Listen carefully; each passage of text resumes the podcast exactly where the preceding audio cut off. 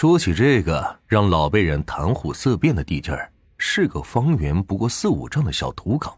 不知道什么时候传下来的规矩，犯凶煞死的人都要埋在这儿，并没有看到老辈人常说的鬼灯笼，没有鬼打灯，应该也没有提灯夜行的魂鬼。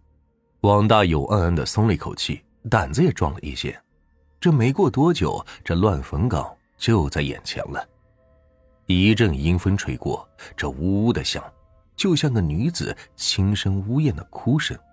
王大勇正寻思着这地界的风声好生古怪，又走过一个小坡，猛然间被眼前的景象惊得头皮一炸，脊梁骨上的汗毛都竖起来了。只见道边的地头上，分明就坐着一个女子，一身白衣。由于月色太昏暗，看不太清模样，好似他怀里还抱着东西，正坐在地头温温的哭着。哎呦，有鬼！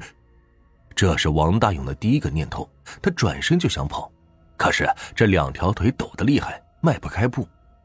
那女子哭的声音更大了一些，盖过了风声。呃，这。这不会是个人吧？这是王大勇的第二个念头，也许是一个单身女子，夜里走到这儿，阴风阵阵，又看前后无人，心里害怕，不敢赶路，只好坐在地头上哭了。王大勇越想越对，越想越有道理，自己一个愣爷们走到这里都吓得浑身出汗，更何况她一个弱女子，嗯，一定是这样的。想到这里，王大勇也不觉得害怕了。就冲着那白衣女子就喊：“哎，你是哪个村的？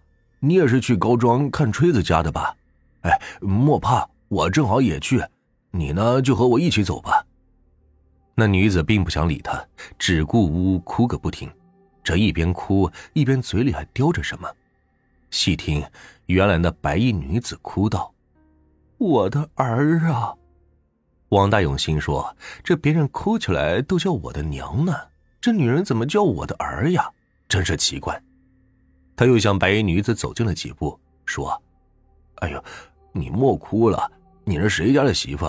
你也莫怕，想去高庄就跟着我走。”王大勇从白衣女子的身边走过，瞅了那女子一眼，可是这女子只顾得低头，看不见模样，倒是怀里抱着一个像是未满月的婴儿，用小被褥裹得严严实实。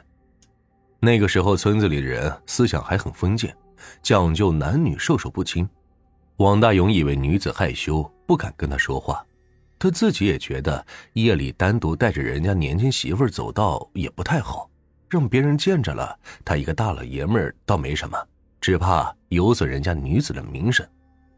他就想，我只管走，那女子害怕，自然就会远远的跟过来。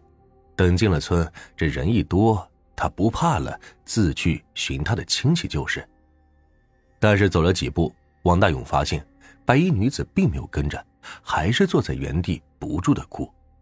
难不成他不是去高庄看吹子家的，而是从高庄往我们村走亲戚的媳妇儿？啊，这要是我们村的闺女或者嫁进我们村的媳妇儿，我应该见过呀。那更不能把她一个人扔在这荒郊野地了。王大勇又反身向那女子说：“你是去张家村吗？我是王家坝子村的王大勇，张家村我很熟。你要去谁家？要不我送你去。”这回白衣女子有了反应，她止住了哭声，抬头看了王大勇一眼，说：“谁要你多管闲事？”说的王大勇是一愣，这女子不止面生，还好生不讲理，自己好心想送她，她倒不领情。王大勇心里有气，就冲女子说：“你不走，我可不管你了。我走了。”看那女子还是不动，王大勇心里暗骂自己真是多管闲事。他就是遇到了鬼，关自己鸟事。赶紧搂紧了大衣，撇下那女子，接着往高庄赶路。这往前又走了一里地的功夫，冷风是丝丝的从背后吹着。王大勇觉得这背后有人跟了上来，他心里暗笑。哎呀，这女人脸皮薄，抹不开面子，当面不肯答应，到底还是害怕跟上来了。王大勇也不回头，怕一回头休了那女子又不跟了，他只故意放慢脚步，想听一听身后的动静，确定女子已经跟上来。可是，这身后没有一点动静，脚步声、喘气声都没有，只有风声。风声里呜咽的哭声也听不到了，但是他就偏偏觉得这背后有人跟着。他正要回头看，白衣女子抱着孩子从他身边匆匆走过，超到了前面，当时吓了王大勇一跳。女子看都没看王大勇一眼，走得奇快，转了几个弯就不见了人影。王大勇心说：“这小女子好快的脚程呢。”当时他并没有注意到，那女子走在月亮地里，脚下连个影子都没有。乱坟岗早就过了，这样也好，女子走出去，他也就放心了。王大勇这样想着，心里止不住的又跟自己较上了劲儿。哎呀，我这大胆儿真是白叫了，刮了一阵凉风，吓得差点尿裤子了。